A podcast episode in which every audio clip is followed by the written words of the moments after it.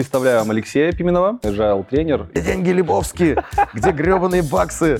Когда будет выхлоп? Канбан. Да. Это часть э, agile методологии.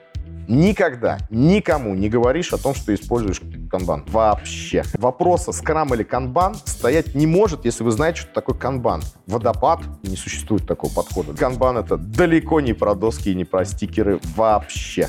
Скрам — это макароны.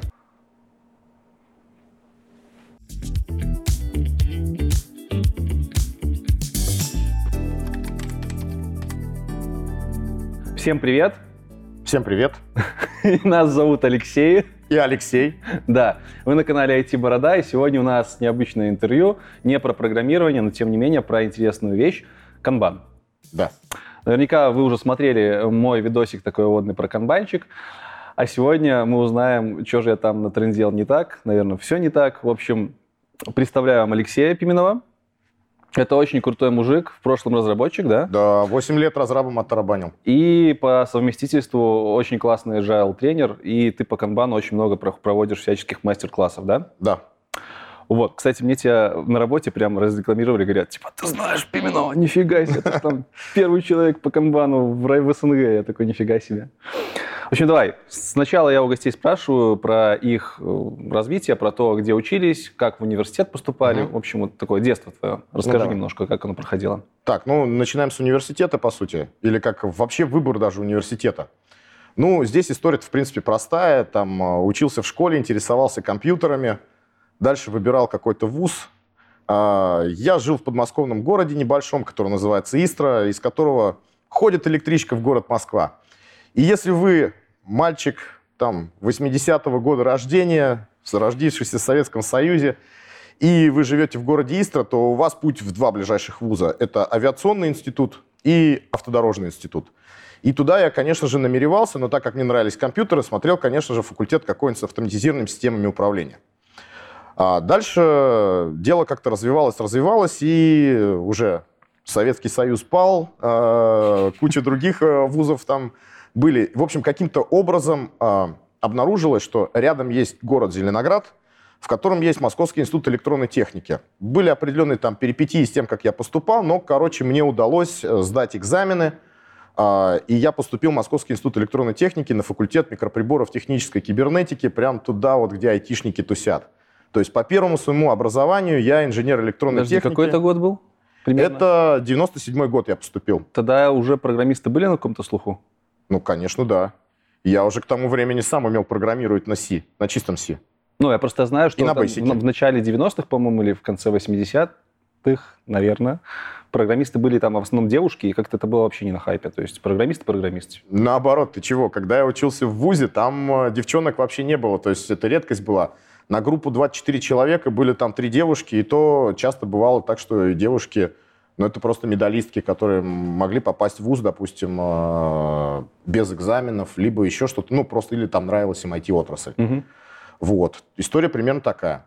Соответственно, как и порядочный человек, там отучился, поступил в аспирантуру, э, были, соответственно, у меня интересные как бы проекты. То есть я защищал диплом, когда защищал его, был у нас небольшой совместный проект, я, наверное, всех названий компании не буду говорить, но был у нас совместный проект с Западным университетом, мы делали для наладонных компьютеров, тогда уже такое было, а защищался я. вот эти? Да, 2002 год, это были КПК «Палм». Мы делали, соответственно, инерционные сенсоры для них. То есть это то, что сейчас в твоем телефончике позволяет тебе там наклоном поворачивать фотографии. А я писал под это все дело софт. То есть э, были ребята, делали железо, были ребята, которые писали драйвера, писали там, соответственно, алгоритмы распознавания жестов, а я игрушки писал, в которые можно было играть. И это были абсолютно примитивные игры, там, начиная от Тетриса, каких-то ханойских башен, ну и там какую-то я э, игрушечку, прототип наваял там э, какого-то адвенчера. Вот. И, по сути, мы работали на эту штуку всю, и я дальше хотел в этом деле развиваться. Вот. Поступил после института в аспирантуру, но уже не в свой институт, а рядом был концерн-научный центр. Поменял работу и чуть-чуть сместился в области, то есть стал работать с так называемыми системами биометрии, то есть распознавания пальцев. И, э, соответственно, я писал диссер на тему а, как бы синхронизация данных э, в системах, в интеллектуальных системах контроля доступа, когда у тебя нет четкого понимания, что вот эти данные, вот эти данные, они совпадают. То есть у тебя докторская степень? Нет. Во-первых, это не докторская, это должна была бы быть кандидатская, кандидатская но я ее не защитил. То есть там сложились куча разных обстоятельств. И первое самое обстоятельство – это то, что, э, грубо говоря, ученый совет у нас распался в нашем научном центре, и надо было переходить в какой-то другой вуз. А если ты переходишь в другой вуз, тебе нужен другой научный руководитель, надо опять доказывать научность своего подхода. Это очень серьезные такие вещи, но к тому моменту я уже там подумывал обзавестись семьей, надо было зарабатывать деньги, и я полностью как бы сдал кандидатский минимум, закончил аспирантуру и переключился как бы на работу. То есть э, даже так, э, деньги водились больше не в подмосковном Зеленограде, а в Москве. Я, соответственно, поменял работу, ушел как бы полностью работать программером в Москву. А что случилось и когда это случилось, что ты вдруг резко стал не программером, а тренером по agile, методологиям и всему такому? Тут есть переходный период, это когда я стал руководителем. На самом деле здесь интересная история, я люблю ее рассказывать всегда. Помимо того, что я занимался, ну, э, вот сразу после института, я там еще занимался, помимо биометрии, еще занимался компьютерным зрением. Но не самими алгоритмами компьютерного зрения, сколько технологическими разными вещами, связанными с воспроизведением и записью видео. Э, я программил на плюсах уже тогда, и, э, по сути, мой конек был это технология Microsoft Direct Show, это часть DirectX. Я писал ком-сервера под это дело, все, захват видео там и тому подобные вещи. Помимо этого, я умел еще настраивать камеры охранные, то есть там сопрягать э, объективы с камерами, подбирать там байонеты специальные. И была некоторая особенность, то есть я жил тогда еще в подмосковной Истре, а работал в Зеленограде, а между этими двумя городами четыре раза в сутки ходит автобус. И если ты не успеваешь на последний, то тебе надо ехать из Зеленограда в Москву. В Москве там надо парочку станций метро проехать, а потом еще два часа на, полтора часа на электричке ехать до Истры. То есть дорога такая, это два с половиной часа получается. И я старался все время приезжать пораньше, уезжать, чтобы вовремя было дело. Но тут, э, как обычно, было некоторое такое э, странное сложение обстоятельств, когда надо было подготовить э, три новых камеры, то есть настроить их там для того, чтобы снимать видеоданные о том, как подъезжающие машины останавливаются у наших шлагбаумов, чтобы потом алгоритмы распознавания номеров там математики могли делать. Угу. Вот. А, надо было вешать камеры. Камеры надо было вешать из кабинета гендиректора, вывешиваясь на, из окна на высоте четвертого этажа. Я не обладал никакими навыками там, промышленного альпиниста, но все-таки как бы мне пришлось так полазить.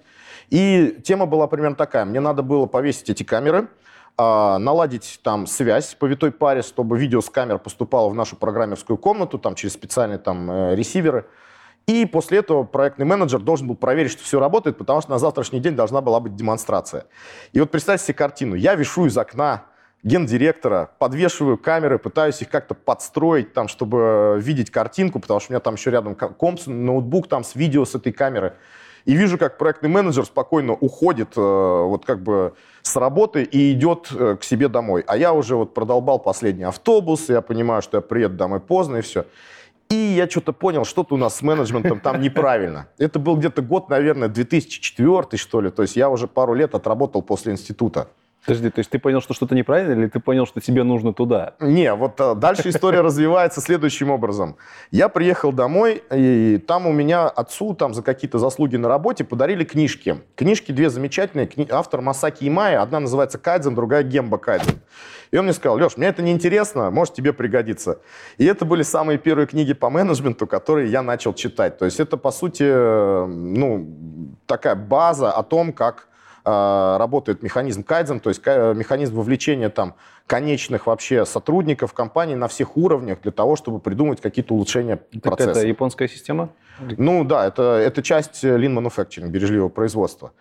Вот. Ну и дальше как-то развивалось. Я постепенно самостоятельно изучал менеджмент. И где-то, наверное, ближе уже, наверное, ко второй половине двухтысячных я постепенно там, ну, стал переключаться там уже на линейный менеджмент, то есть был зам начальника отдела, все такое. И потом уже подумал, что если я ну, планирую, что я как бы с программированием закончу, и мне надо будет заниматься менеджментом, то пора бы этому и поучиться. И я пошел в высшую школу экономики на курс э, мастер of Business Administration, то есть мастер делового администрирования в области стратегического менеджмента. Это, соответственно, было два года учебы, плюс еще полгода на диплом. Это вот это MBA. Да? Это MBA, да. И э, как, к моменту, когда я закончил, я уже тогда сменил работу и стал уже работать проектным менеджером. Там, потом э, перешел э, и, опять же, переквалифицировался, был проектный менеджер, стал менеджер программы проектов. Потом совсем разочаровался там в проектном управлении. Об этом можно там целую отдельную историю там сделать. Ну, не в самом проектном управлении, скорее в его реализации э, в некоторых компаниях. Я перешел опять линейным менеджером, но уже тогда э, директором по разработке вот в финансовый холдинг. Там было 13 отделов, порядка 140 с чем-то человек. Вот. И работал там, в принципе, достаточно хорошая работа, место хорошее.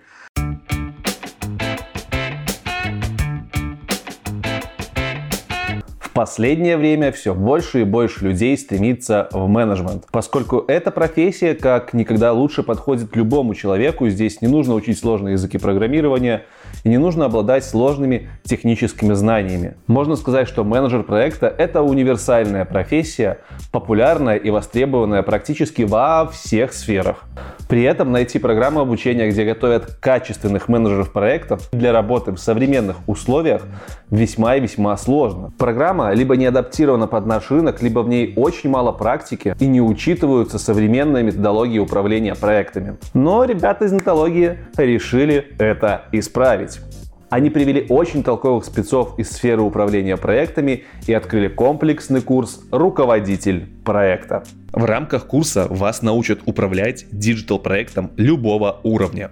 Курс подходит для новичков и дает всю необходимую базу для работы в роли руководителя проекта. Огромный упор делается на практику. Каждый студент работает минимум с четырьмя различными проектами. Мощное сопровождение выражается в оперативной поддержке опытнейших кураторов и преподавателей. На курсе вас научат управлять требованиями проекта, ставить и декомпозировать задачи, составлять проектную документацию, рассчитывать экономику проекта и потенциальные риски, управлять ресурсами и сроками проекта, организовывать бизнес-процессы, управлять командой, контролировать качество проекта. Кроме того, курс закроет пробел в проектном управлении у студентов очной продуктовой программы, которые руководят проектами и совмещают роль продукта и проекта в компании.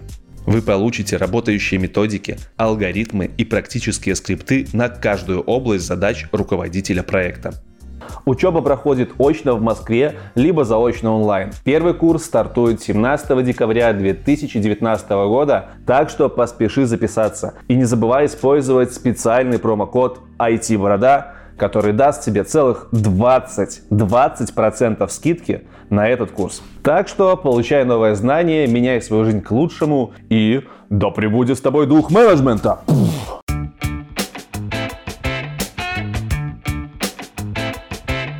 компания Scrumtrack начали меня обильно хантить, потому что к тому моменту я уже начал выступать на конференциях, я несколько раз писал статьи на Хабре, можно даже на Хабре найти какие-то мои старые статьи. Ссылочки скинешь, я потом оставлю. А, скину, причем я два раза заходил на Хабр по-честному, то есть когда ты задаешь, э, пишешь статью, скидываешь им, она попадает в песочницу, ее надо пройти. Короче, потом я первый раз еще были программерские, у меня какие-то статьи по постмортам дебагингу, то есть как э, из трупика программы достать стек падения его там и разобраться, что там произошло. Потом второе, потом я потерял все явки, пароли на, значит, Хабр. Второй раз уже были всякие с agile тематикой э, вещи. Я стал еще выступать на конференциях по разработке софта, на конференциях по agile, куда-то там ездить, что-то такое, и какое-то там имя себе сделал. Еще у меня бложек был, в котором я обзоры бизнес-литературы писал. Сайт. До сих пор есть, можно там поковыряться, что-нибудь найти. Вот. И, по сути, меня стали ребята, типа, давай, давай, давай, там, консалтить, э, все такое, у тебя там хороший практический вроде бы опыт есть, то есть можешь не только там теорию давать, но и на практике рассказывать, как это бывает. И вот э, в 2015 году я перешел уже в консалтинг полностью, и вот до сих пор как бы так. Слушай, у тебя, ты 8 лет, получается, программ проработал, ты говорил? Где-то, я сейчас ну, точно как бы посчитать, ну, это 8-9 лет, и где-то 8-9 лет манагером. У тебя не было ломки при переходе от программирования к менеджерству? А, была, потому что я сразу скажу, то есть, когда ты становишься начальником чего-либо, да, там, или там, тем лидом, а, ты все равно не перестаешь кодить. То есть тебе иногда хочется покодить. Даже помню так, в одной из своих смен работы, то есть я был всегда виндовым разработчиком, я перешел в компанию работать, а там Linux. И как бы, ну, ясен пень, я никому там помочь не могу, я виндовый вообще, то есть там и технологии, и, грубо говоря, там и там э, тех, технологии совсем другие. Но я все равно там что-то скрипты какие-то писал для себя, что-то такое. Потом как-то уже все это постепенно отходит.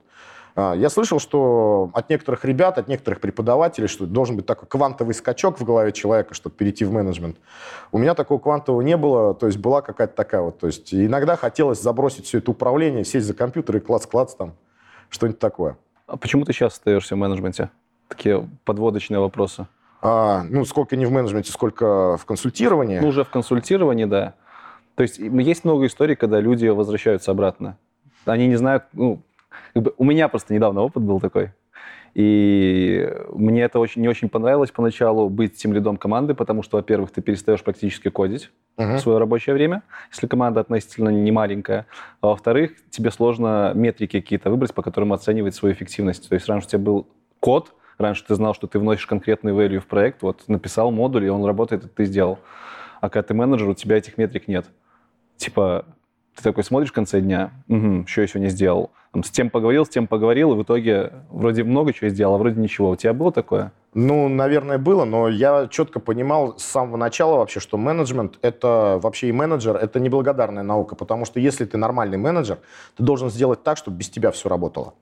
Вот. Если ты делаешь так, что на тебе все завязано, это ненормальный менеджмент, это скорее организационная дисфункция какая-то есть. С точки зрения, наверное, каких-то метрик или что-то в этом роде, знаешь, здесь э, я бы это сказал примерно так. То есть э, когда любая смена деятельности – это атака твоей идентичности, да, то есть ты, грубо говоря, ты позиционируешь себя как разработчик, ты понимаешь, что в мире ты стоишь, а тут ты переходишь в какой-то менеджмент.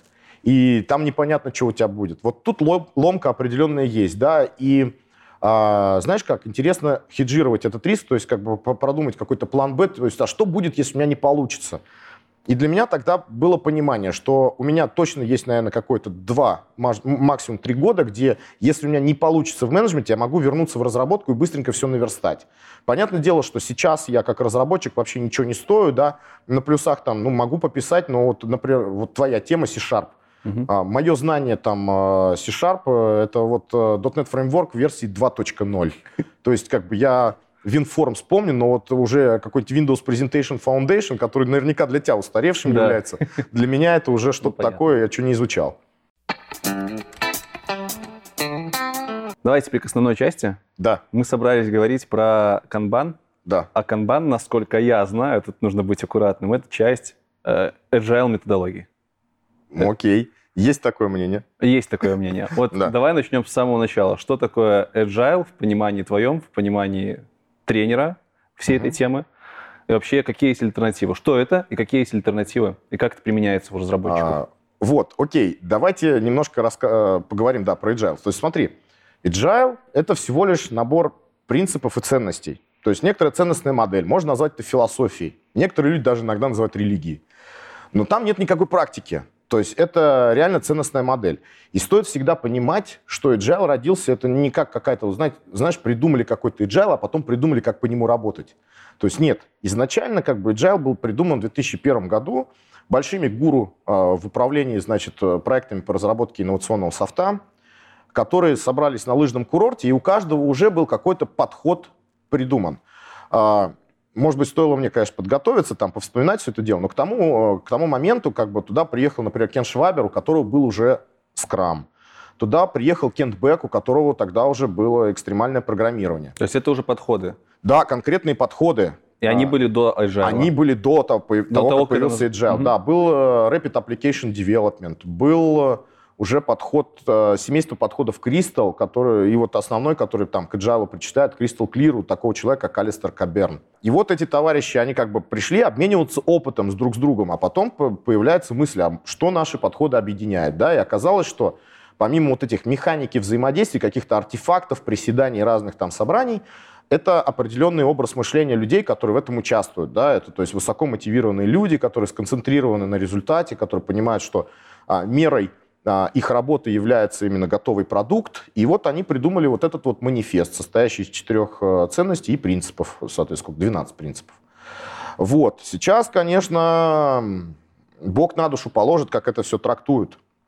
Но считается, что если для вашего подхода к управлению там требуется вот такая ценностная модель, то это считается, что это agile подход. Что касается канбана, то это совсем другая уже история, и он возникал как альтернатива agile подходу.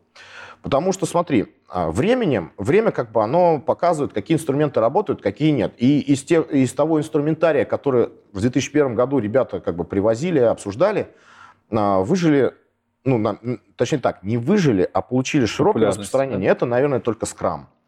Вот. Но как работает Scrum чаще всего? То есть как Scrum начинают использовать в организации? То есть надо выделить какой-то продукт, надо собрать под него команду, то есть, чтобы команда была достаточно, чтобы этот продукт полностью сделать. Да, выделить роль там, владельца продукта, найти где-то скрам-мастера. После этого надо этих всех ребят обучить скраму. А, обучение чаще всего, оно должно как бы людям поломать образ мышления, mindset, да, то есть сделать э, возможным, что, э, точнее так, э, сделать так, чтобы они понимали, что вот в том формате, в котором они будут работать, используя скрам, возможно достичь результата. А почему ты говоришь поломать? Потому что он очень отличается от а. того, что до скрама обычно в проектах? Я рекомендую нашим зрителям почитать такую книжку. Автор ее Кэрол Дуэк. А, на английский, по-английски она называется Mindset, по-русски, по-моему, в переводе она называется гибкое мышление, что ли. Возможно. Вот. А, по сути, там пишется так, что у людей бывают там два образа мышления. Один называется fixed mindset, э, э, второй называется growth mindset. И вот э, для того, чтобы успешно работать, используя agile подходы, вам нужен growth mindset. Собрать команду мы можем людей с другим образом мышления, грубо говоря, людей, которые боятся экспериментов, что-то еще, что-то еще, а, боятся быть наказанными, если что-то пойдет не так. Но, а, возможно, у них есть, какие, как бы, грубо говоря, все задатки для того, чтобы перейти на другой образ мышления, который а, не боится экспериментов, не боится брать на себя ответственность и тому подобное. Ну, просто как бы текущей корпоративной культурой это было забито, и человек не раскрылся. Вот этот тренинг нужен обычно для того, чтобы э, постараться каким-то образом сменить mindset или подвинуть человека к э, смене образа мышления, объяснить механику работы в скраме, то есть даже попробовать просимулировать в какой-нибудь игровой механике работу скрам-команды, и после этого начинается другой процесс, который обычно называют kick-off, то есть запуск команды, где мы определяем продукт, его какие-то границы, грубо говоря, смотрим, с чего надо начать, какая самая главная бизнес-функция, которую надо реализовать. То есть формируем первичный бэклог а, проекта и, ну не проекта, продукта, да, то есть скрам это все-таки про продукты, а не про проект. Поэтому в названии русскоязычной книжки «Скрам. Революционный метод управления проектами» ложь в каждом слове. Скрам, он не революционный, не метод, не управление, не проектами. Вот. Но это, это такой маркетинговый ход, чтобы проектных менеджеров подергать за усы, я так думаю. Кликбейт. Вот, а, кликбейт. А, и, соответственно, запускается команда, стартует первый спринт. То есть у нас всегда жизнь делится на до и после. И часто, например, в эту скрам-команду могут входить люди, у которых вот, э, ну, не поломается этот mindset в течение этого тренинга. То есть люди осторожные, люди вот как в Agile-манифесте написано, что лучшие продукты делаются высоко мотивированными сотрудниками. Mm-hmm. Кто эти высоко мотивированные? А сколько у нас их в компании? Там 10%, 20%. То есть, грубо говоря, чаще всего а, люди, которые легко воспринимают изменения, такие, они безбашенные там в каком-то смысле слова, их мало. Но когда тебе надо массовую историю сделать, да, то есть большое количество людей, то начинаются какие-то большие проблемы. И вам для того, чтобы вовлечь их вот в эту вот игру всю, э, приходится, можно так сказать, ломать людей об колено. Вот эту трансформационную деятельность делать. То есть начинают работать agile коучи, которые начинают копаться в ценностной модели людей, мы от них начинаем много требовать, э, люди начинают сопротивляться использованию вот этих подходов разных, то есть сопротивляться скраму, подрывать деятельность какую-то еще. И вот это является серьезной проблемой. И канбан он возник как альтернатива. То есть как можно проводить организационные изменения более эволюционным и экологичным способом. И канбан это далеко не про доски и не про стикеры вообще. Это первый и кан, Да, и канбан это далеко не про agile вообще. И канбан, то, что как бы называют сейчас канбан методом, это далеко не про бережливое производство вообще. Так. Мир сломался. По порядку. Первое, что я услышал, что канбан не под категорией agile. Да. Окей, зафиксировали. Второе, что я услышал, это я сейчас перечисляю то, что мне мозг сломал вот обычному девелоперу. Ты сказал, что нужно проводить скрам-тренинги для, уча- для всех участников команды. Это типичная практика, и так чаще всего делается. За 7 лет своей работы мне ни разу тренинги не проводили. Обычно ты приходишь на проект и такой, типа, мы работаем по скраму, все. Вот тут вот есть это, это, это. Теперь я понимаю, почему это не везде приживается, потому что Ну, как минимум нужно делать так. Да, И третье, что доска в скраме — это не канбан. вообще ни разу. А стереотип-то этот откуда пошел? Да, просто сейчас все стали доски со стикерами называть канбан-досками, и я не знаю почему. Ну, слушай, у меня вот даже выпуск был, я тупо его там, не тупо, а по Википедии как бы делал, да, и как соотносил как-то со своим опытом, и там это было так, что компания Toyota вешала эти стикера у себя на продукты, пускала по ленте, и как бы эти стикера потом просто пере- переместились с продуктов и с ленты на доску, и получилась такая доска со стикерами. И, и это, мол, есть канбан-доска с ограничениями там какими-то и всем остальным. И как бы, а что мы видим в скраме? У нас в скраме есть борда в, в жире, и там тоже как бы со статусами перетаскиваются эти таски. И единственное, там ограничений об- обычно у нас нет. И ты думаешь, ну, наверное, это какой-то урезанный канбан, канбан-доска какая-то. А потом тебе говорят, что о, канбан — это методология. И ты такой, типа, как? Доска может превратиться в методологию?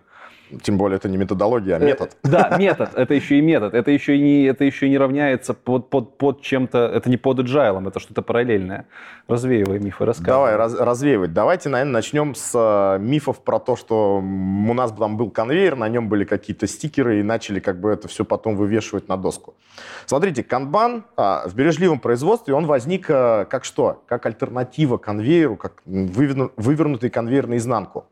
То есть конвейер — это так называемая работа в проталкивающей манере. Э, Злая шутка из разряда там про российский автопром, из разряда, что ты рабочий у конвейера, если не успел загрутить э, там болтик, то ты его забиваешь молотком, да, то есть у тебя есть время на какую-то операцию, и процесс проталкивающий, то есть тебя пытаются как бы двигающийся конвейер как бы затолкнуть определенную работу. Что происходит чаще всего? Что будет, если ты попытаешься в принтер понатолкать побольше бумаги? Ну, зависнет. Он зависнет, Зажжет. да, его там забьет. Вот. А, есть такая проблема. Есть еще там проблема перепроизводства, еще что-то, еще что-то. Это мы можем, в принципе, почитать в книжках, а, типа а, The Toyota Way, или она в русском Мгм. переводе, да, у Toyota описана. И возникла идея сделать процесс вытягивающим. Вытягивающий процесс выглядит примерно как? На завод Toyota приходит разнарядка, что мне надо сделать таких-то столько автомобилей, столько-то грузовиков, столько-то а, мотоциклов, не знаю, там что-то еще. А Это заказ идет, грубо говоря, в сборочный цех, и там ребята смотрят на него и делают заказ на предыдущий этап. Говорят, нам столько надо шасси, столько надо колес, столько-то таких-то двигателей. Там ребята смотрят и говорят, нам надо столько-то болтов, столько-то гаек, столько-то пресс-форм, а, ну, запрессованных железяк. То есть получается так, каждый последующий производственный этап а, ставит а, заказ предыдущему. М. Вот. И давайте вот просто представим себе картину. То есть в нашей любимой айтишечке будет, значит, админ ставить задачу тестировщику, а тестировщик будет ставить задачу разработчику, а разработчик будет ставить задачу аналитику. Ну, это бред. Это бред. То есть это уже совсем, совсем не про это. Второе. Что, откуда взялись вообще, что зна- значит термин канбан? Термин канбан — это как бы... а, вот представьте себе, на заводе Toyota стоит токарь. Он точит детали. У него есть лоточек, в котором лежат заготовки, и к нему подтаскивают лоточек, в котором, э, ну, куда надо сложить э, выточенные детали. Вот, соответственно, э, на этом лоточке должно быть написано, сколько деталек ему надо выточить. И это зависит от того, как следующий этап, что он просит у него.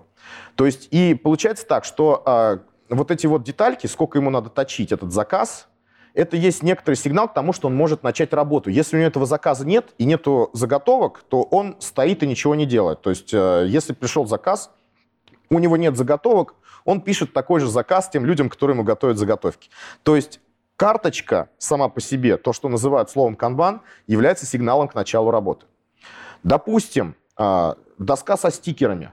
Чем она отличается от канбан-дос- э, от канбан-доски? Канбан-доска должна показывать сигнал к тому, что ты должен начать работу, что ты можешь э, взять ее себе, что манера э, работы будет по доске вытягивающей. То есть просто расчертить полосочки и повесить стикеры – это не то. Не, ну, типа, ты видишь стикеры, ты понимаешь, что у тебя есть какой-то объем работы, можно начинать, нет? А, Можно начинать. То есть доска должна тебе показывать. А то у тебя получается это достаточно рандомно, можно ты начинать или нет. И тогда начинают э, вешать так называемые VIP-лимиты над доской. Да? То есть у разработчика может быть там 4 задачки каких-нибудь. Вот. а, Получается так. А, И я к тебе, тебе тогда задам вопрос. То есть висит над колоночкой разработка цифра 4. У тебя в работе три задачи. Что является сигналом к тому, чтобы ты мог взять себе четвертую задачу? М, Освободившь... А. Дырка. То Ну, есть то, что подожди, там нет стикера. Ну так там нет стикера. То есть Да, у меня нет- три нет задачи в разработке, может быть четыре. Соответственно, Да, нет взять. стикера. И получается так, что в бережливом производстве сигналом к тому, что ты можешь начинать работу, является стикер, Ага. карточка. А в канбан-методе то, что ее нету. Пустое место. То есть, как есть фраза такая, как канбан is not a card, it's a space. Вот. Теперь понятно. То есть э, такая вот серьезная штука. Чем глобально отличается канбан бережливого производства от того, что сейчас есть? То есть какой он проблеме был адресован? Чуть-чуть подробнее бережливо. Это говоришь, бережливое производство, это же конкретный термин, это Да, лен. давай так вот э, просто, просто скажем. То есть, смотрите, грубо говоря, опыт компании Toyota в разработке своей производственной системы, то, что называется TPS, был генерализован в некоторое знание, э, которое преподают уже все там, то есть ее можно применять в других компаниях, это получило название Lean Manufacturing бережливое производство. Потом, соответственно, оно объединялось еще различными там э, тоже пластами знаний. Например, в Мотороле была придумана система управления качеством, которая называлась 6 сигм. Опять же, это все статистическое Мгм. упра- управление процессами. И, соответственно, бережливое производство объединили с 6 сигмами. Получилась такая штука, называется LSS, Lean Six Sigma. Потом научились это с еще одним инструментом менеджмента в 80-х годах, появившимся объединять. Это теория ограничений Голдрата. То есть и еще это туда пошло. Но это все в основном про материальное производство. А, Как это выглядит, да? То есть как бы в материальном производстве мы чаще всего именно рулим производственным процессом.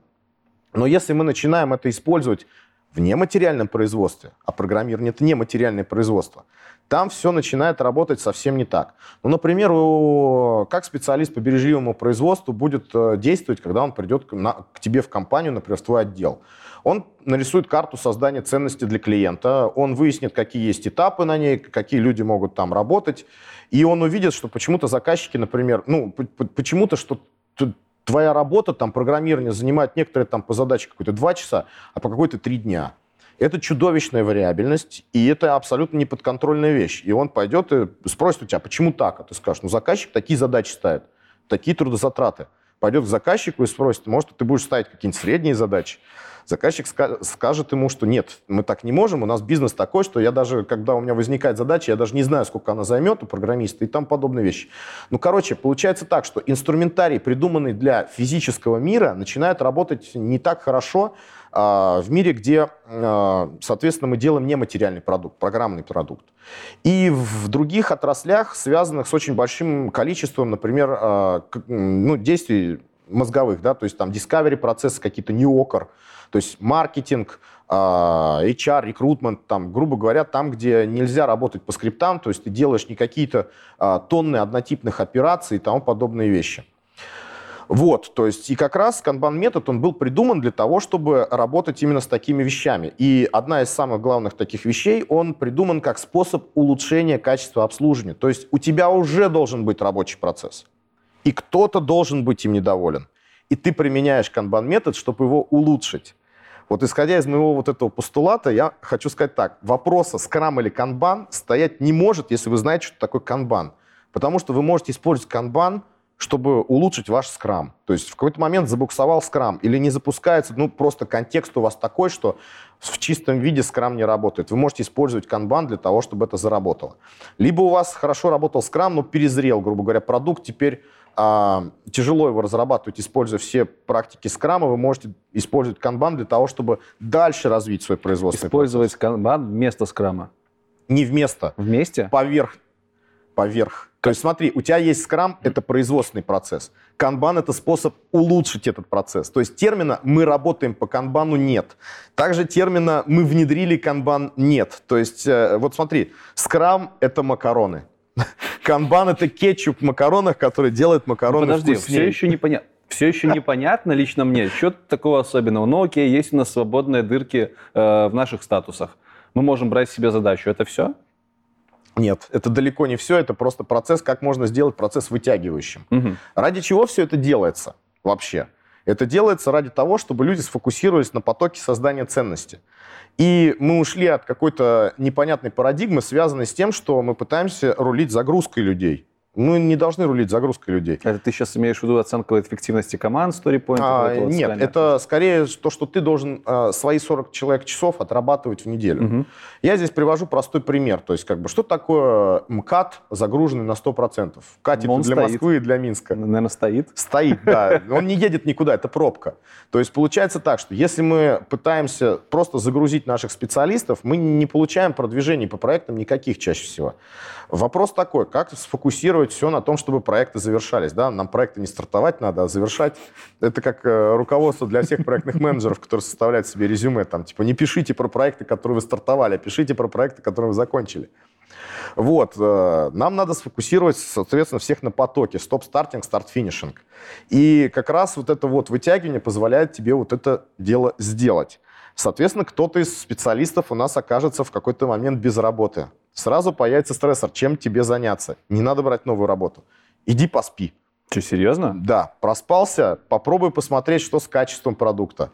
Попробуй посмотреть, может быть, ты можешь с кем-то в паре поработать, может, сможет еще что-то сделать. А. Это дает определенные плюсы у заказчика не будет вопросов, почему этот человек... А, ну или заказчик не лезет вообще в это все? Нет, если заказчик лезет в это все, э, вопрос такой. Если за... заказчику нужно шашечки или ехать, то есть mm-hmm. ему надо стоящий МКАД или чтобы все ехали по нему? Иногда, может быть, ему нужен стоящий МКАД. Потому что, грубо говоря, за количество машин, находящихся в МКАДе, на МКАДе, а, он получает деньги, да? Окей, понятно. Да, вот, например, это аутсорсинговая компания, которой надо утилизировать всех людей. То есть, э, если у тебя нет работы из-за загруженности, не знаю, определенной колонки, да, колонки, можно так ну, сказать? Ну, можно ну сказать, нет да. вакантного места для того, да, чтобы взять нет новую вакантного задачу, места, да.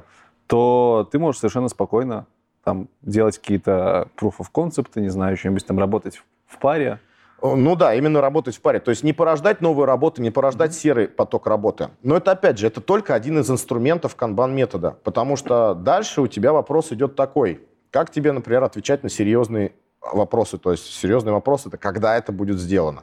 Причем не по одной какой-то задаче, а по какой-то бизнес, серьезной бизнес-функции.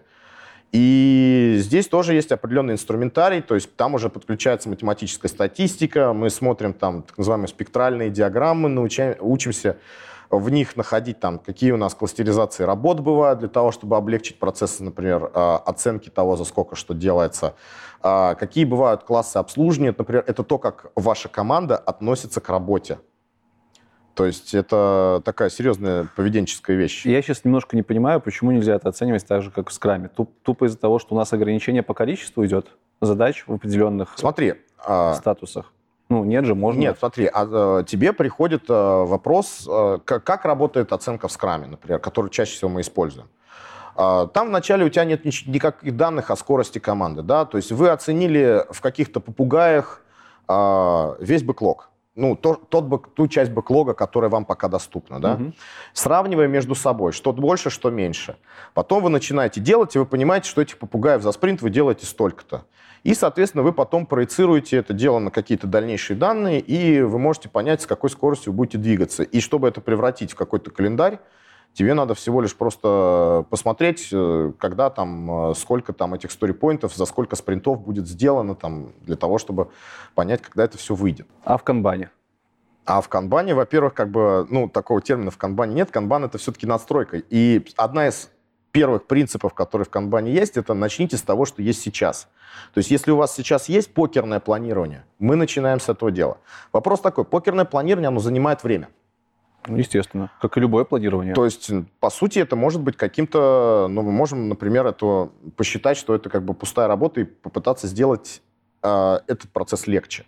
Если у вас есть достаточно большая статистика, то эта статистика, если построить некоторую диаграмму распределения времени выполнения каких-то вот этих вот э, элементов бэклога, мы можем увидеть там определенные кластеры. Это, конечно, все-таки лучше показывать пальчиком на какой-то диаграмме.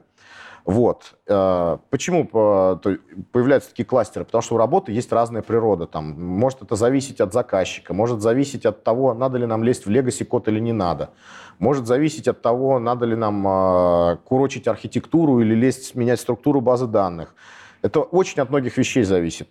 И видя вот эти кластеры, мы могли бы сформулировать так называемые формальные признаки. Да? То есть я принес тебе пачку задач, каких-то там, пачку запросов. Ты говоришь, так, вот тут надо лезть в Legacy, вот тут придется менять базу, там что-то, что-то, что-то, что-то. И мы раскидали это дело все по каким-то кластерам, и по каждому из кластеров я тебе могу сказать, с 85% вероятностью это займет у тебя там 10 дней, а это у тебя займет 24 дня. То есть использовать статистику. Это переход от таких вот пробабилистических методов оценки, то есть когда мы пытаемся предсказать, к...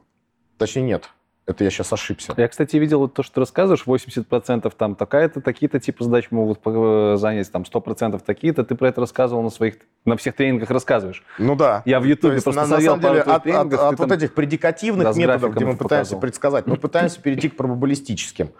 Вот, это еще одна из таких вещей. И это тоже одна из техник канбана? Да, это то, к чему это все идет. Потом э, еще там есть определенные вещи, например, связанные с тем, как проводить изменения. То есть ты приходишь к человеку и говоришь, а не хочешь ли ты там, ты вот, например, фронтендер, а не хочешь ли ты стать фуллстеком, потому что тебе там удобно, да? Что тебе скажет человек? Ну, пошлет тебя нафиг и скажет, мне и так хорошо. Ну, какие-то вообще любые организационные изменения надо каким-то образом использовать. Да? Здесь мы пытаемся опираться на социологию. То есть канбан — это про социологию, про то, как вы работаете с, там, с, групп, э, с, с социологической точки зрения. Человек — это племенное существо. Мы не можем существовать без социума. И вот, вот какие у нас племена в нашей организации существуют, и как они между собой взаимодействуют, если мы их понимаем, мы можем предсказать э, поведение определенное. И это то, как можно проводить организационные изменения. А ради чего их проводить, вот самое главное. А, у кого-то должно гореть. То есть реально есть какие-то проблемы. Это могут быть проблемы как внутри коллективов, да, то есть там сотрудники недовольны работают, так и вне. Заказчик недоволен, топ-менеджмент недоволен. Это стрессор к изменениям. Надо понять, а как он хочет, чтобы быть доволен. Или, например, грубо говоря, а, у нас есть непопадание в рынок. То есть мы делаем что-то не то. Нам надо понять, что от нас хочет рынок, то есть как он это хочет, то есть какой продукт люди хотят и как они хотят его получить. И, соответственно, отстроить стратегию изменений для того, чтобы соответствовать вот этому вот, что они хотят и как они хотят. И тут возникают как раз эти вот разные подходы, вещи и все тому подобное. То есть канбан, он как раз ради этого. А эти доски — это всего лишь маленький-маленький инструмент, который позволяет некоторые как бы вещи порешать, сделать а, возможными какие-то вовлечения людей, например, в работу, сделать возможным какие-то изменения, сделать более предсказуемый процесс, например, э, для того, чтобы можно было а, использовать статистику. То есть канбан это про это. Это способ улучшать процесс. И неважно, вы работаете, используя там водопад, которого там по жизни не существует такого подхода, да, а, либо используйте там Regional Unified Process, либо Microsoft Solution Framework, либо Scrum, либо LESS, либо Safe, что угодно. Так, а зачем это использовать над, как надстройка, если это можно просто использовать вместо? Типа выбросить все старое нахрен, что не работает? Нет, подожди. А, когда ты чинишь двигатель, ты не можешь гаечный ключ использовать вместо какого-нибудь там поршневого соединения. Гаечный ключ тебе нужен, чтобы чинить. Ну, подожди. Опять-таки, с крамом сравнение, то если у тебя не работают спринты, если у тебя там нету скрам-мастера, нет, не можешь продукт-онера нормально найти, ну так нахер все. Давайте просто по канбану будем фигачить без спринтов. Тогда э, это, так сказать, это не по канбану, а просто поточную работу сделать. По, по поточную работу. Поточную работу. Вопрос такой, а что конкретно со скрамом не работает? Угу. Вот что может быть? Например, смотри, вы стартовали скрам-инициативу, все шикардос, то есть вы делаете новый продукт. В какой-то момент вы зарелизились на массовую аудиторию. И начинается первая дичь, то есть появляется вторая линия поддержки, которая начинает сыпать багами не рассказывайте мне про Zero Bug и про то, что как бы в скраме у нас там ошибок таких не будет. Жизнь расставляет все на свои места. Потом, э, грубо говоря, теперь появляются какие-то ключевые клиенты, которые хотят еще каких-то фичей, причем маленьких фичей. Если раньше мы могли сфокусироваться там на решении какой-то большой, одной-двух там бизнес-задач за спринт, да, то теперь становится как бы запросов на там подвиньте кнопочку, перекрасьте ее там как-то гораздо больше. И в спринт вы начинаете набирать не 2, 3, 4, 5 элементов бэклога, а по 15, по 20. Что первое страдает? Цель спринта. Цель спринта становится какой-то размытой. Так делайте еще одну команду. На а, подожди. А, у нас люди не бесконечные. Okay. Люди не бесконечные, деньги в компании не бесконечные. То есть, э, да, можно. То есть, один из идеальных способов это, соответственно, сделать э, на суппорт какую-то отдельную mm-hmm. команду, а вот есть какая-то элита, которая спринтами фигачит. А, можно попробовать исправить ситуацию, как сделать так, чтобы команда могла справляться и с суппортом, и с разработкой, и со всем. И здесь как раз используется канбан. И даже как бы это признается и скрам-сообществом, потому что, например, в скраморке есть прям тренинг, но там очень сильно урезанно дается канбан. Это называется Professional Kanban for Scrum. То есть там прям конкретные вещи, то есть э, даются, что можно с этим сделать. В какой-то момент, э, когда, вот смотри, у тебя есть скрам-команда, и ты придешь им скажешь, чуваки, все, вам канбан. Что они тебе скажут? Пошел ты нахер. Вот именно, потому что как бы скрам является частью их идентичности. То есть они mm-hmm. принадлежат к племени скроморубов, они принадлежат к agile племени, э, как бы они между собой находятся в команде. Им удобно и хорошо работать с принтами. Они к этому привыкли, они привыкли использовать такие оценки. И вопрос такой, э, типа, как можно сделать, как можно вообще при, принести им что-то другое для того, чтобы они могли работать нормально. И тут как раз отсюда выходит самое первое правило канбандитов – Никогда никому не говоришь о том, что используешь канбан. Иначе ты словишь хейт. То есть это серьезная mm-hmm. такая вещь. Во-первых, канбан это инструмент именно для менеджеров.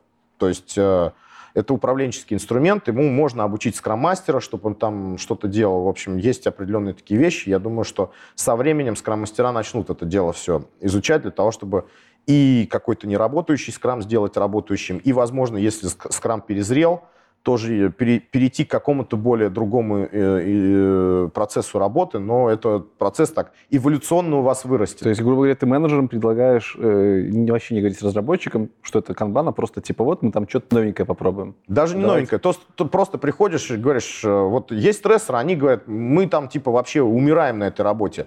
Заказчики говорят, мы не успеваем ничего. Чуваки, дайте я попробую там визуализировать. Он там построил доску, там, на которой нарисовал, как ребята работают уже сейчас. Да? То есть самое главное, чтобы там не было никакой скрытой работы, а доска отражала то, как они работают сейчас. Он не начинает их всех зазывать на эту доску и перевешивать все, он перевешивает все сам. И он видит на нее, у него возникает вау-эффект. Он видит, блин, а вот здесь вот я много наобещал зачем-то заказчику. Здесь я почему-то напихал вот этим чувакам э, много работы. Может быть, надо как-то здесь перегрузить. Потом он начинает как бы там попробовать подтаскивать, статусники делать у ребят. Mm-hmm. Потом еще что-то, еще что-то. Он вовлекает постепенно эту, в эту игру людей для того, что, ну, как бы именно постепенно для того, чтобы у них отторжения не было. Потому что люди все-таки вот это новшество, они будут отторгать. Потом он э, может как бы скинуть на них там, типа, ведение этой доски. Потом он может э, сказать так, так, вот смотри, Вась, у тебя сейчас 5 задач, давай ты больше брать не будешь. Введет вот этот VIP-лимит. И это, кстати, ему не больно будет, чем вот как бы к тебе прийти в отдел там и сказать, вот сидят 5 примерно похожих программистов и сказать, чуваки, вам 2 VIP-лимит, и дальше крутитесь как хотите. И вы не знаете, на основании чего это 2, что оно даст, mm-hmm. это 2. То есть получится ли у вас так работать, еще там парами надо, там, а вы там хейтите, допустим, друг друга, там, вот, там, комменты на ютубе друг другу пишете плохие. Вот, что-нибудь такое. То есть э, канбан это для эволюционных изменений. И тут у него там инструментарий очень сильно растет. Канбан сам появился в 2007-2010 году. То есть уже когда этот agile уже там существовал 10 лет, там, да, а, подходы типа скрама существовали уже там больше 15 лет. И он сейчас динамично очень развивается. Например, подход э, там именно институ... Институционный. Институционализировался подход ага. к тому, как создавать канбан-системы из того, как люди работают сейчас, который называется статик. Он появился вообще в 2013 году. А, например, модель зрелости процессов для того, чтобы можно было провести организационное какое-то такое исследование, понять вообще, куда там что двигать и на каком уровне находится компания, на какие вызовы рынка, там, ответы на вопросы она может отвечать, появился в 2018 году Kanban Maturity Model. В 2015 появилась э, система, как можно балансировать огромное количество сервисов в крупном enterprise, который называется Enterprise Services Planning. То есть, с моей точки зрения, на данный момент это самый динамично развивающийся инструмент менеджмента. То есть топчик-топчик. Окей. А у нас все обычно про Toyota вспоминают. Ты представь, что вот я сижу разработчик. Да. Я не менеджер. Ты там рассказываешь про все это там заказчику, все остальное. А я как разработчик сейчас пытаюсь вообще понять, а чем мне от этого канбана? Как А. это будет отличаться от скрама? То, что, что, как работает скрам, любой разработчик плюс-минус догадывается, знает. Вот для инженера это должно быть абсолютно прозрачно. То есть, как бы, грубо говоря, вопрос такой, как продать. Ну, есть такой серьезный вопрос, и вот на конференциях крупных по agile, допустим, постоянно задаются, как продать agile топ-менеджеру, как продать agile там, команде. С канбаном все гораздо проще. То есть а, разработчик, он, ну, как бы ему ничего не надо продавать. Вот он как работал, так и работает. Вопрос заключается в следующем, что, может быть, какие-то вещи начнут как-то появляться, там что-то будет происходить, вот, но это будет для него абсолютно бесшовно. У него должна работа только улучшаться. То есть, грубо говоря, либо мы его вовлекаем в процесс, где он может там проявить себя, по сути, а, получить то, что называется professional proud, то есть профессиональная гордость за свою работу. То есть для конкретного инженера это вот э, профессиональная гордость, это вовлечение его в процесс изменений, причем не насильственно, да, там, давай ты будешь выдумывать, как улучшать наш продукт или наш процесс, а в первую очередь это защита от выгорания. То есть чтобы ты работал как-то нормированно более-менее, то есть чтобы как на последнем стриме у тебя там было. Там, если надо, там, я и в выходные пойду фигачить, а потом, когда ты отсыпаться Не, ну подожди, ну будешь. по скраму что ты тоже нормированно работаешь, если у вас оценки нормально работают. Ну плюс-минус. Там же никто 100% времени разработки не вкладывает. Смотри, Скрам все-таки он старается брать людей, которые как бы вовлечены, они э, болеют за свой результат. Мгм. То есть такие люди, а, как бы, знаешь, это не получается такого, что там в 6 часов прозвенел звонок, он встал и ушел. Он ушел, когда он считает, что он хорошо сегодня поработал. Это работает на определенных людях, но когда у тебя начинаются э, там определенные люди в компании заканчиваются, а agile трансформация продолжается, то появляются люди, которые приходят ровно в 10, уходят ровно в 6, и ты их там никакими пряниками не заставишь как бы работать по-другому. И вовлечь их там в коммуникацию там между собой становится очень-очень сложно и тяжело. И вот в этих вот вещах как раз надо уметь работать с тем, что у тебя есть. И искать точки, маленькие точки улучшений, к которым как бы можно было прийти. То есть это а, вся agile история очень хорошо работает с высоко мотивированными людьми, с людьми, которые легко воспринимают изменения. Со всеми остальными это работает очень тяжело. И вот Kanban явился вот этим вот ответом. И работает он примерно так, что ты начинаешь просто вначале описывать и понимать тот процесс, который есть сейчас. Вначале ты сам в нем видишь какие-то вещи и начинаешь своими управляющими воздействиями как-то делать так, чтобы этот процесс становился лучше. Потом, возможно, э, как бы ты сможешь вовлечь туда людей. То есть и они начнут работать и над качеством, и над всем. Вот смотри, попробуем сделать мысленный эксперимент. Вот ты упахиваешься сейчас там и допоздна, и фигачишь какой-то техдолг, и к тебе придет менеджер какой-нибудь и скажет, Леша, надо еще нам какую-нибудь прорывную такую технологию придумать, что-нибудь надо прокопать, вот там, давай ты там какую-нибудь библиотечку замутишь там для всех. Как ты к этой э, инициативе отнесешься? Ну, не, не очень хорошо. Да, потому что у И тебя и так- так, и так вот уже так вот ездят. работы. У тебя и Да. так вот так работы. Поэтому если ты хочешь, чтобы какая-то у людей даже вот к доске появилось просто какое-то желание к ней выходить и смотреть на нее целиком, надо, чтобы люди не были перегружены. Иначе это будет так, типа, что я на ваш daily митинг сейчас пойду, я за это время пару багов исправить смогу, а вы тут только совещаетесь, ходите. Золотые слова. Ну, блин, а, я был во всех шкурах и программиста, и менеджера, как бы, и agile тренера. То есть я это примерно понимаю, как это выглядит.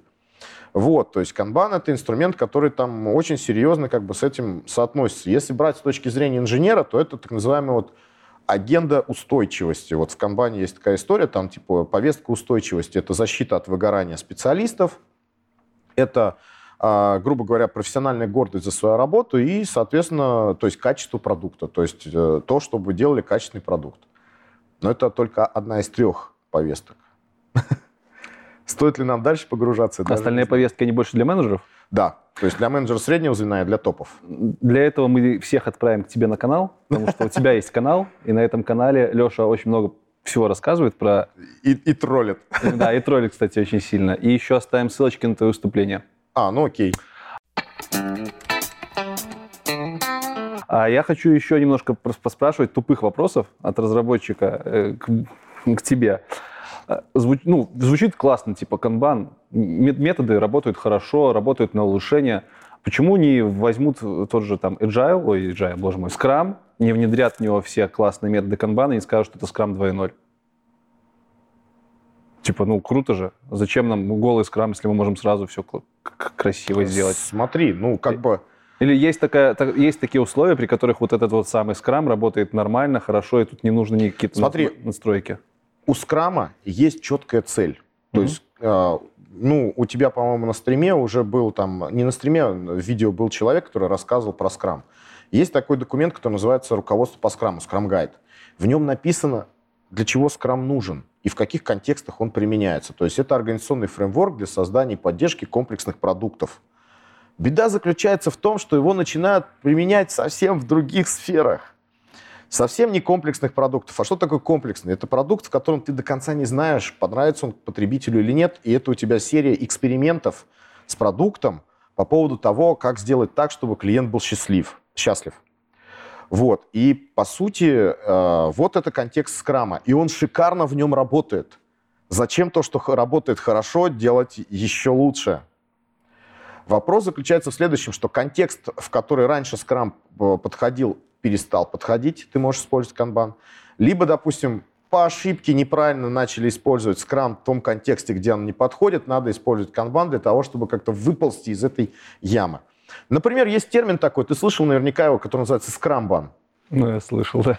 Что чаще всего понимается под этим термином? Ну, бэклог твой в скраме, нет? Не знаю. Нет.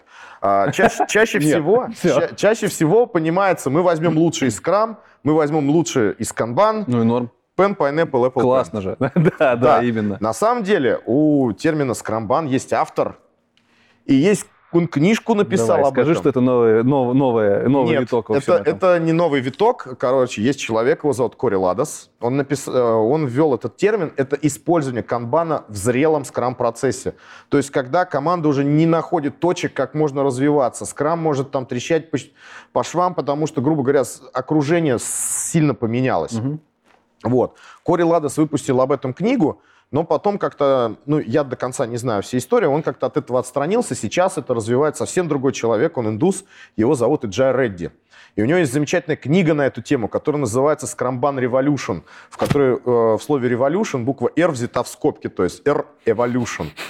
То есть, и э, если вы по по посмотрите эту книгу, она очень серьезная, там, с хорошими такими прям данными, что с этим всем делать, и как это все исправляется, как это все работает. То есть Джай там провел просто шикарнейшую работу по тому, как вот э, с процессами работать. Очень сильно рекомендую почитать. Окей.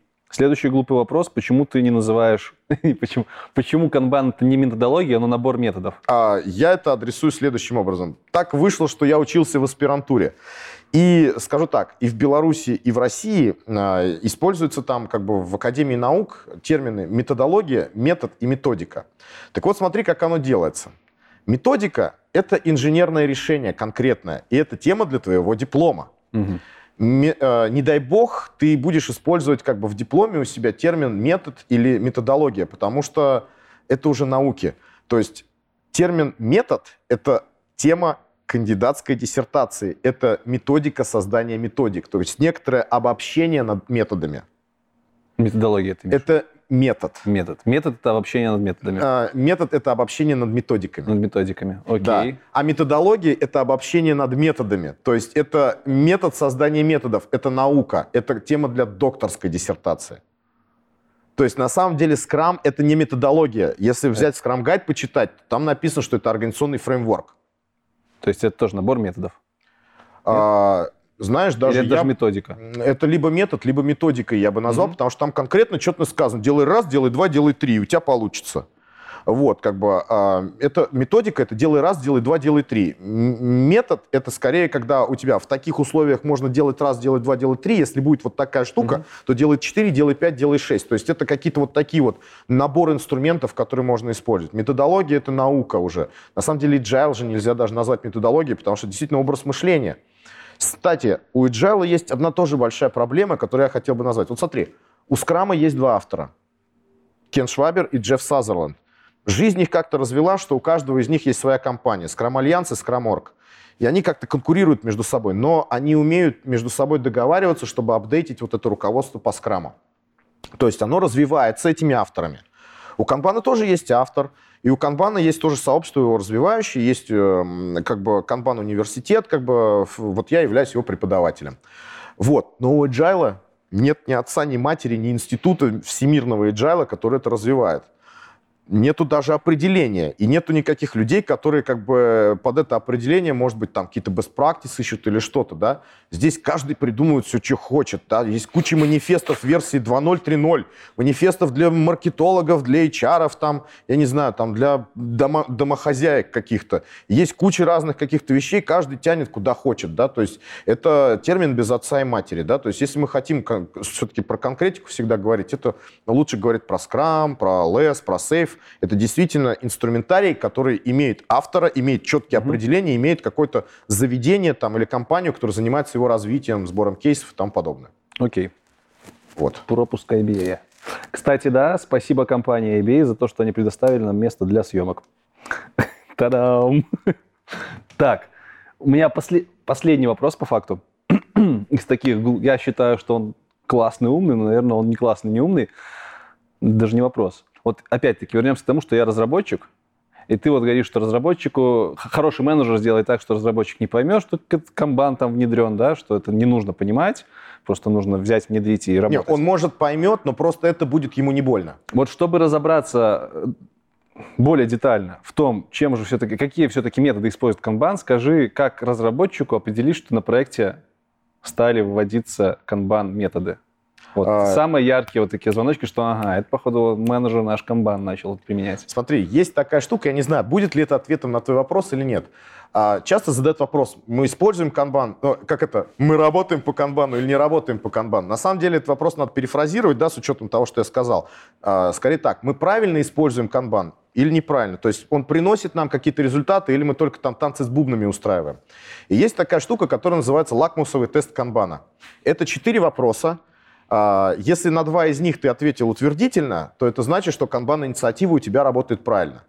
А, первый вопрос звучит так. Поменяло ли руководство свое поведение? То есть, грубо говоря, что-то стало по-другому в, в поведении руководства. Окей. Второй вопрос звучит так. Поменялся ли а, интерфейс работы с заказчиком? То есть, стали ли вы с ним общаться больше? Стали ли какие-то коммуникации более простыми, там, доступными, каким-то еще? То есть, он вовлекается в какие-то этапы работы, предоставляет больше данных или что-то, э, или какая-то... Ну, э, подожди. Ну, у, разработ... у продукт-оунера, там, у бизнеса-владельца умерла собака, у него появилось больше времени, он стал по-другому с вами общаться все стало по-другому. Что это? Это ж не ну, комбан, собака у него умерла. По сути, да. Поэтому есть еще там третий вопрос. Да? Ага. Изменился ли контракт взаимодействия с клиентом? То есть, подожди, и продукт онера мы не считаем заказчиком. В смысле, не продукт онер мы, мы, а считаем, э, ну, мы считаем того человека, с которым этот продукт онер работает. Да? То есть, это там владелец... Это, SEO, да, какой-нибудь? А, скорее так. Это внешний клиент, например, если ты с ним работаешь напрямую. Да? Это может быть какой-то ну, грубо говоря, там, маркетинг, директор по маркетингу, который у тебя лендосы заказывает тоже как бы твой заказчик считает. То есть твой заказчик, с ним э, изменилось ли поведение, и второе, изменился ли с ним контракт взаимодействия. Если раньше ты с ним там бодался,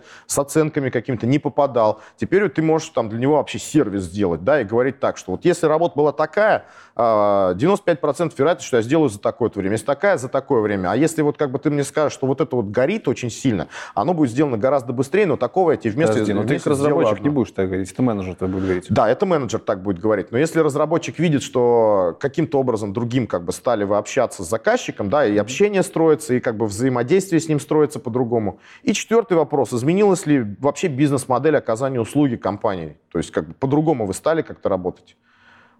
Тогда, если хотя бы на два вопроса ответ утвердительный, значит, вы канбан-инициативу используете правильно. А если нет, то это не значит, что вы используете неправильно, это значит, что еще вы не достигли тех результатов, ради которых это делается. Окей, менеджер, который внедряет канбан-инициативу, отвечая на эти вопросы, может понять, правильно ли он ее внедряет. Да. Я как разработчик, ну не знаю, если у нас просто другая методология внедрилась, методология, другой какой-то процесс у нас появился, скорее всего, на эти вопросы тоже отвечу как-то утвердительно. Здесь Хочется Здесь есть ну. проблема. Проблема, проблема, что нельзя сделать быстрый канбан-пич. Это реальная проблема. А, невозможно просто там взять и объяснить, там, как это все ну, работает. смотри, но если у тебя на твоей борде появились VIP-лимиты, значит, что-то тут уже Ну да, появилось. то есть используются какие-то канбан-практики. Главное, помимо Какие? того, что они... Вот ну, прям самые такие яркие. Окей, самые базовые практики. Визуализация, появилась борда. Второе, появились борда лимиты. есть всегда. Не обязательно. В жире у нас всегда есть борда Да, кстати, джира не является канбан-инструментом вообще. Ладно. Окей, появились VIP-лимиты. Угу. И эти VIP-лимиты там чего-то позволяют вам делать, да, то есть как бы сигналы действительно показывают. Можно ввести VIP-лимиты, а сигналов не будет. Вот, кстати, это к Джире относится.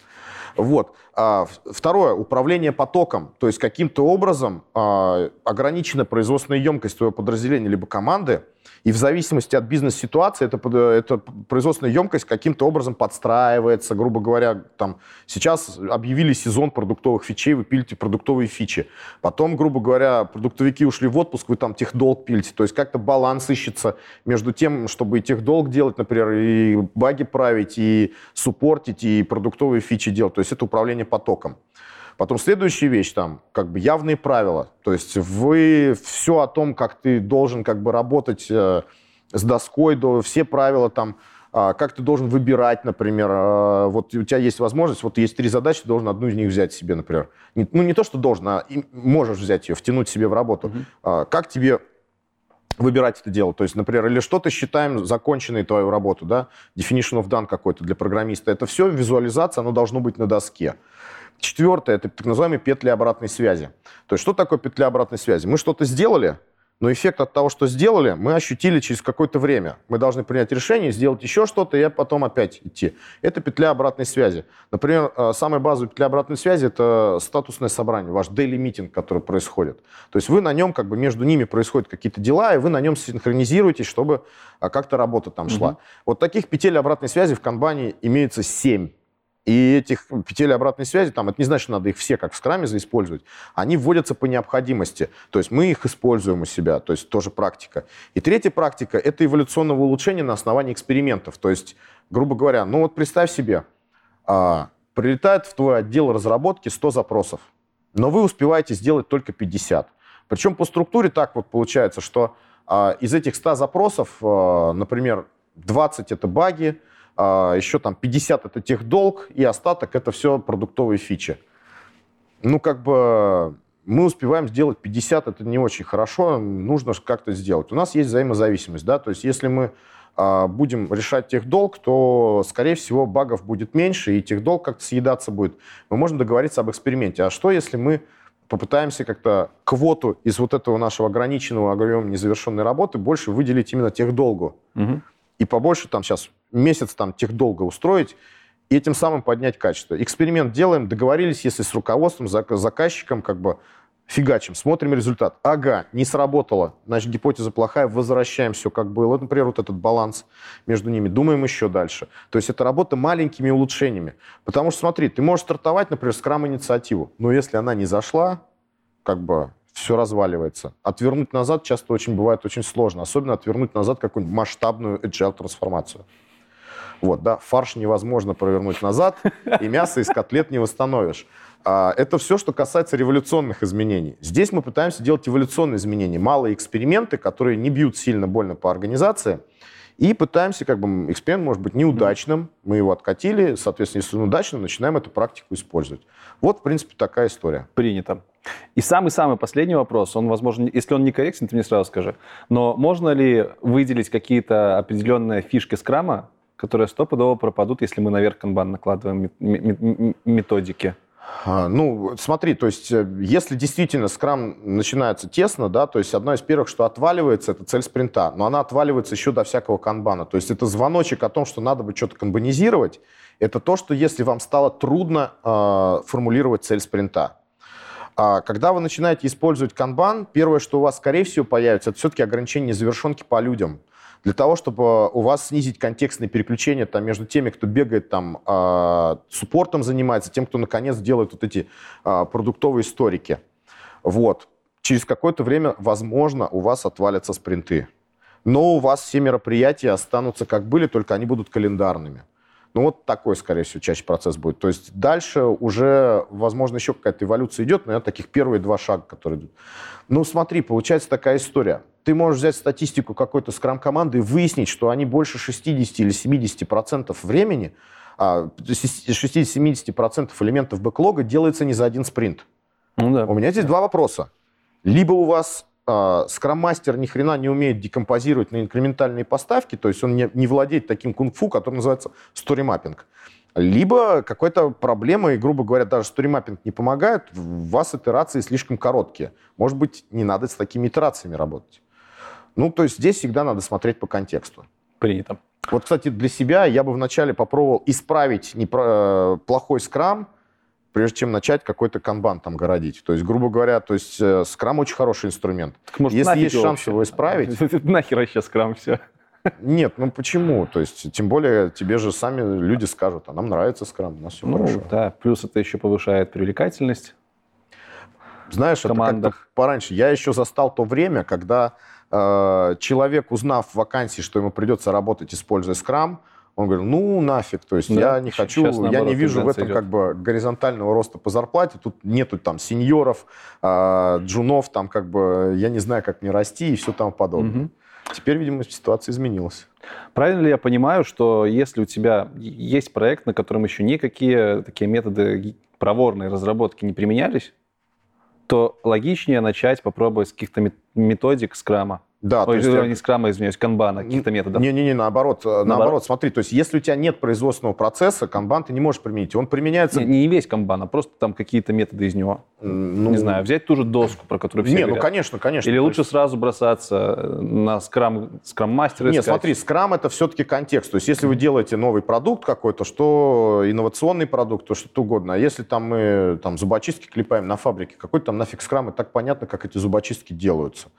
Вот. э, Как бы история примерно такая. Элементы всегда можно брать, да, то есть это хорошие штуки. Ограничение завершенки хороший инструмент, там визуализация тоже хороший инструмент. То есть вы пришли и используете тупо ко- ковбой-кодинг просто. У вас стартап, ну, ну, визуализируйте это все, потому что в какой-то момент когда-то кто-то задаст вам вопрос, чуваки, а что происходит и когда все это будет готово? Визуализация дает какие-то хотя бы примитивные ответы на подобные вопросы. Окей.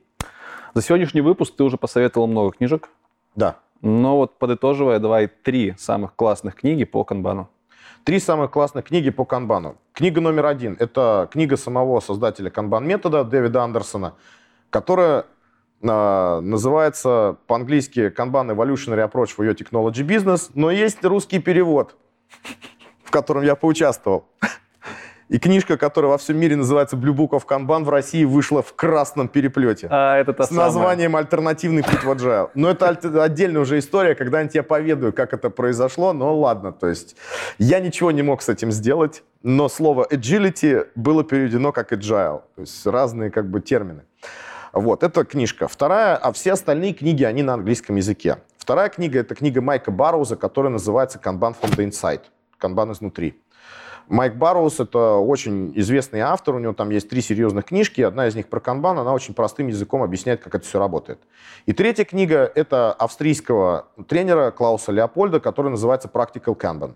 Если кто читает на немецком языке, она в оригинале на немецком вышла. Я по-немецки не, не могу говорить, но она, по-моему, если как это, читать немецкую речь английскими словами, то это называется Kanban in der Praxis, по-моему. Kanban der Praxis, вот так. Вот. Practical Kanban она называется на английском. Вот это две таких, э, три таких серьезных книженцы, которые стоит, наверное, прочесть. Ну и, конечно же, канал Леши. Вот вам ссылочка, и будет еще в описании. Тоже обязательно подписывайтесь. Он крутой. А еще он у нас на стримах бывает. Да, я прихожу и что-нибудь там начинаю рассказывать. А еще я байки могу про олдскульный девелопмент рассказывать. Это О, то, чем мы это- занимались, пока тема. сетап делали. Сними какой-нибудь выпуск про это, или у тебя есть Нет, у меня этого нет, это мы можем с тобой снять выпуск про это. отдельный? Да, то есть я там все это буду рассказывать, как мы там когда-то что-то там пилили. Блиц. Да. Те вопросы, которые ты вообще не видел, Ага. они абсолютно в разнобой идут. Я их задаю как можно короче, ты отвечаешь как угодно длинно, долго. Их у меня максимум 10 штук. Мгм. Ты один можешь скипануть. Окей. Если... Нет, ты там можешь скипануть и все. Но тогда тебя будут закидывать какахами и ставить дизлайки на твоем канале. Хорошо. Вот, поехали. Первый вопрос. Где еще можно применить канбан, кроме как в IT? А, Последнее время очень хорошо применялся в маркетинге и в рекрутменте, но вообще можно применять в любой отрасли, где требуется когнитивная работа башкой и э, время на то, чтобы сделать запрос, гораздо а, больше нужно, чем просто повесить стикер на доску. То есть целесообразно использовать визуализацию. Окей, принято. Следующий вопрос. Я обычный программист-разработчик, хочу писать код. Нахрена мне ваши созвоны, собрания и вообще ваш весь agile, если я просто хочу программировать?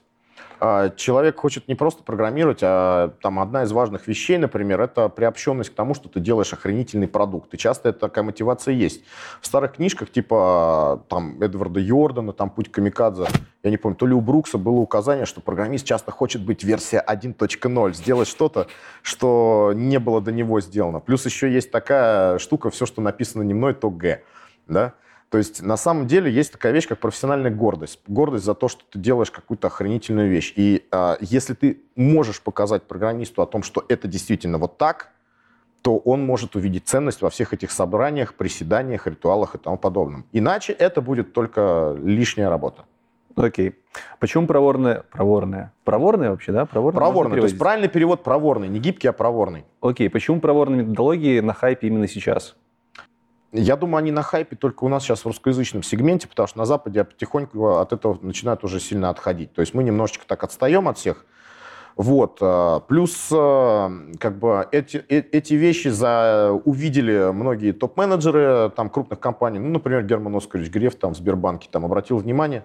И тотально понеслось там по всем банкам, по крайней мере, в Российской Федерации. Наверное, в Беларуси еще это будет, либо уже там тоже идет, не знаю, как там у вас это происходит. Но вот такая история. То есть есть определенный хайп. Его подогревают даже, конечно, мы, тренеры, консультанты, потому что как же ж так же, без этого никак нельзя. А, ну, вот такой вот как бы сезон. Ну, Но я думаю, сейчас он у нас уже, по крайней мере, в Российской Федерации он пойдет на спад. Ну вот это вот ты хорошо сказал про спад и про то, что в Америках там уже куда-то в другую сторону смотрят. А вот не, не то, что в другую, грубо говоря, они более целесообразно начинают это использовать. То есть такого mm. хайпа, типа всем agile, всем скрам нету. Mm-hmm. Вот. Более рационально смотрят на инструменты, то есть как бы хорошие инструментарии, ну вот хороший агент изменений в организации, который проводит э, изменения ради чего-то ценного да, для клиента, для организации, у него есть такой toolbox, да, такая коробка с инструментами. Он знает, вот тут лежит agile, отверточка в виде скрама, который хорошо работает. Вот тут у него есть пласт Kanban, здесь у него есть еще, еще инструменты, там, Dynamic Software Development Model, Regional Application Development, а, тут у него там еще какие-то инструменты, там, сбалансированная система показателей, здесь еще что-то, еще что-то, и он как бы может это по контексту применить куда-то. Именно поэтому я советую любому, кого угораздило наконец-таки стать менеджером, да, он был специалистом, идите учиться. Второе, высшее там, или бизнес-школа, но что-то это нужно. То есть как бы нельзя и высасывать менеджмент из пальца. У меня есть хорошая фраза на эту тему. Она звучит так. Чтобы мыслить нестандартно, стандарты надо знать. Хорошая мысль. И есть еще одна фраза, тоже подслушал у одного там известного боксера, она звучит так. Не станешь частью раствора, станешь частью осадка. Неплохо, неплохо. Да, она долго была таким лозунгом моего блога в интернете. Ты упомянул, что э, весь этот хайп, он полезен в том числе для скрам-мастеров. Тогда скажи, пожалуйста, э, и в том числе и agile-мастеров, сколько зарабатывают такие специалисты? Подожди, а, блин, это же надо, наверное, в доллары конвертировать, чтобы да, российские... Давай, ну, ты можешь российских, я могу конвертнуть. Там, а, ты, а у тебя будет телефон под боком. Ну, смотри, то есть здесь разброс цен достаточно большой. То есть э, скрам-мастер, я имею в виду, стоимости. То есть можно сказать, что вилочка может быть примерно там от 80 до 350 тысяч рублей российских запросто. 80 тысяч это что у нас? Штука 200 где-то. А, да, это штука, штука 100, штука 200, соответственно, а 350? Это 5 тысяч. Вот, то есть разброс такой Больше. есть. То есть есть разброс, есть компании, которые очень много, а, есть компании, которые очень много платят и очень мало требуют от них. Это вообще. На самом деле, Стоит сейчас признать, что, по крайней мере, у нас э, скроммастер это часто все-таки профессия изимани, в которой э, компании не научились пока выдвигать требования к скроммастеру и к эффективности его работы, поэтому это некоторый чувак, который бегает, там, рисует флипчарты, там, что-то мотивирует с командой, как бы, а, хорошо он работает Но ты говоришь про скрам-мастера, который в команде находится. А, да, конечно. У нас часто еще разработчики эти инициативы делят на себя. А, не, ну если это шаренная такая инициатива, это шикарно. А я, я имею в виду именно, профи... когда у тебя в трудовой книжке написано, что ты скрам-мастер. Это такое есть. Хорошо. А следующий вопрос тогда, сколько зарабатывают тренера? Скрам-тренера и канбан-тренера?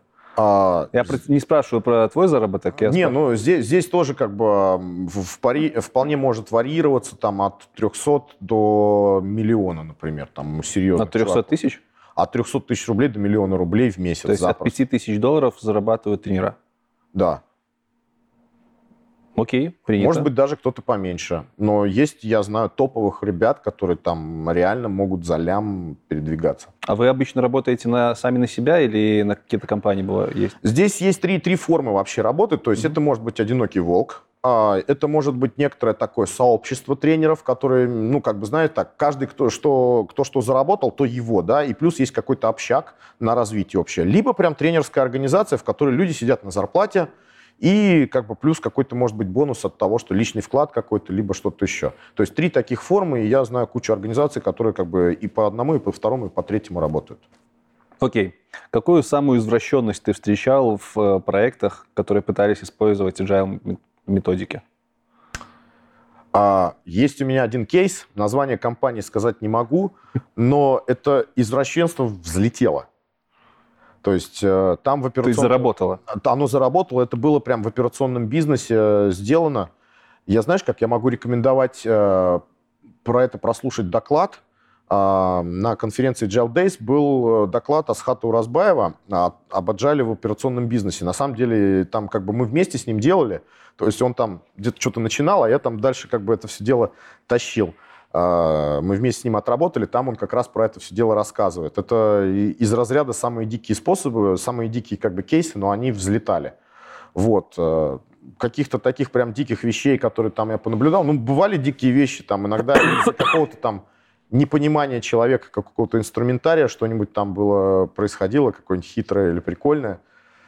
Вот. Но это я не знаю, прям так, чтобы совсем дикость какая-то. То есть была. мы просто скинем ссылочку, чтобы посмотрели доклад? Да, да, я найду ссылочку на этот доклад. Э, а в двух словах, что там за дичь вообще? Можно в двух словах? А, дичь, дичь вообще заключается в том, что операционный бизнес это обычно не что-то там э, из разряда там создания инновационных продуктов. Это типичные операции, которые делают как бы, э, которые кто-то там проводит, да. И это кейс был с микрокредитной организацией, и реально это были работы там попытки объединять в команды людей, которые просто сидят в будке и раздают кредиты там, ну, извините, грубо там говоря, алкашам. Там. Э, окей, хорошо. Ну, там, как, короче, на самом деле компания хорошая, вот как бы, наверное, на неэкологичном рынке она является экологичной, я не буду название говорить, но это очень классные ребята, вот. И Окей. у них получилось. Почему у всех менеджеров скрам свой? А, скрам свой, канбан свой, agile свой, по одной простой причине, люди не хотят учиться. Знаете, так там, типа, мне мне врач сказал, а автослесарь подтвердил, что скрам это вот это. И как бы начинают внедрять или что-то там придумывать, да, то есть хотя есть четкие определения, есть авторы, есть организации, которые это все развивают, просто не хотят учиться, либо боятся учиться, вот. Вот со скрамом с этим-то еще все нормально, а вот с канбаном вообще беда. Окей. Через пять лет что будет с этими всеми принципами, методами? Как ты думаешь, что-то изменится кардинально? Кардинально? Появится ну, ли что-то новое? Смотри, в моем понимании, так, ну, прогнозировать, появится ли что-то новое, мне, наверное, сложно сейчас, я не футурист. Что я могу прогнозировать? То есть, грубо говоря, мне кажется, появится более рациональный подход к использованию agile подходов, например, то есть Scrum, Less Safe. А в компаниях появится более четкое понимание, то есть куда это должно идти, и, соответственно, будет более четкое понимание, как из кого спрашивать за результат в этом отношении. Ну и, короче, а, к этому будет более прагматично относиться. То есть в какой-то момент, э, как это, прибегут какие-то люди, которые будут так кого-то кунать в унитаз и говорят, где деньги Лебовские? Где гребаные баксы? Мы вложили в вашу трансформацию слишком много денег. Там. Когда будет выхлоп? А, окей. Предпоследний вопрос. Современник, на которого ты равняешься. Либо равнялся бы, может быть. Mm. И почему? У меня, наверное, такого нету. Да ладно. Не, ну можно сказать ну... какую-нибудь банальщину из разряда Илон Маск. Там, но как бы я не знаю. То такого, есть нет что... людей, которыми ты восхищаешься? Ладно, восхищаешься. Нет. Кем ты восхищаешься? Это не обязательно должен быть человек из IT, либо из э, менеджмента. Это может быть музыкант, да кто угодно. Да, я таких могу людей, которым там, как это, а, мне нравится мастерити, то есть, а, то есть, что человек очень профессионален, да, то есть в чем-то, в чем-то, да. А, или большой знаток. Вот э, мы с тобой там обсуждали, да, такой был человек, такой есть человек, как Стивен Фрай, допустим. Я им восхищаюсь и как актером, и как писателем, и как вообще, в принципе, интеллектуально подкованным человеком. Там, или упомянуть того же музыканта из разряда Джон Петручи, я могу им восхищаться как э, супергитаристом, там, или э, Полом Гилбертом могу восхищаться. прям какого-то такого одного человека, наверное, у меня нету, чтобы я прям равнялся на него. Да, я могу восхищаться тем же Дэвидом Андерсоном, который придумал канбан. Я могу восхищаться тем же Джеффом Сазерлендом, который там придумал скрам. Окей, Как-то как так. То есть окей. Это... хорошо, что у тебя есть много людей, на которых ты можешь равняться. ну, Нет, может быть, которыми да. ты восхищаешься. Да, скорее так. Типа равняться на Стивена Фрая слишком самонадеянно. Он слишком интеллектуален. Да. Окей. Самый последний вопрос, он не относится вообще к теме, у меня никогда. Э, Но тем не менее. Кубический корень из восьми. Кубический корень из восьми – два. Хорош. Но я же программер ядрит Все, на этом все, Леш. Спасибо тебе большое. Вам спасибо за то, что вы посмотрели это интервью. И, как обычно, у нас сегодня еще розыгрыш. Розыгрыш Да. подарка от компании ABA. ABA, пожалуйста. Вот эта замечательная сумка. Да, Тряпичная. да, это замечательная тряпичная сумка, а в ней живет некоторый зверь, подарок от компании IBA, ну или как ее в простонародье все называют, ИБА. И здесь медведь. Но не просто медведь, а который, ну, это же компания ИБА, он может вас, ИБА, ну, стукнуть очень больно. Вот такой вот. Шутки, Медведь? шутки от медведка. Да, шутки от медведя. И мы его подарим. Да, это крутого медведя, кстати, да, перчатка медведь, у него еще сваровские глаза горят. Да, Мы подарим за комментарий, как обычно. да, за самый упоротый комментарий про всякие аджайлы, канбаны и все такое подобное. Степень упоротости будет определять Леша. Да. Все, так что ставьте хэштег конкурс и выигрывайте крутого медведя. которым можете себе... Сделать ибу. На этом уже точно все, Леш. Еще раз тебе большое спасибо за то, что пришел, за то, что выделил время. На самом деле, Леша вот в Минске сейчас читает тренинг, и мы сидим почти ночью и записываем этот выпуск. В общем, обязательно подписывайтесь на канал Леши, ссылочка есть в описании, он там рассказывает про все то, про что мы сегодня разговаривали на более глубоком уровне, и стебется очень много. Ну Вот. как, я, я же agile тролль, у меня такой был когда-то Да. мимас. Подписывайтесь на канал IT Борода, если вы этого еще не сделали. Ставьте ваши царские айтишные лайки. Заходите в телеграм-канал, там есть все абсолютно обновления, которые могут быть на нашем канале. Подписывайтесь, на что там еще подписывайтесь. А, заходите в Discord, там у нас более чем тысячи человек. И вы можете найти любого разработчика, менеджера, проконсультироваться, попрокрастинировать вместе или просто пообщаться на Дискорде. Вот вам тоже ссылочка. Подписывайтесь на мой Инстаграм. Э, Задавайте вопросы Леше, его контакт мы тоже оставим в описании. Ну и становитесь спонсором О, хорошего контента. да, можете еще спонсором стать, кнопка есть на главной странице. На этом все. Всем спасибо, всем пока. Пока.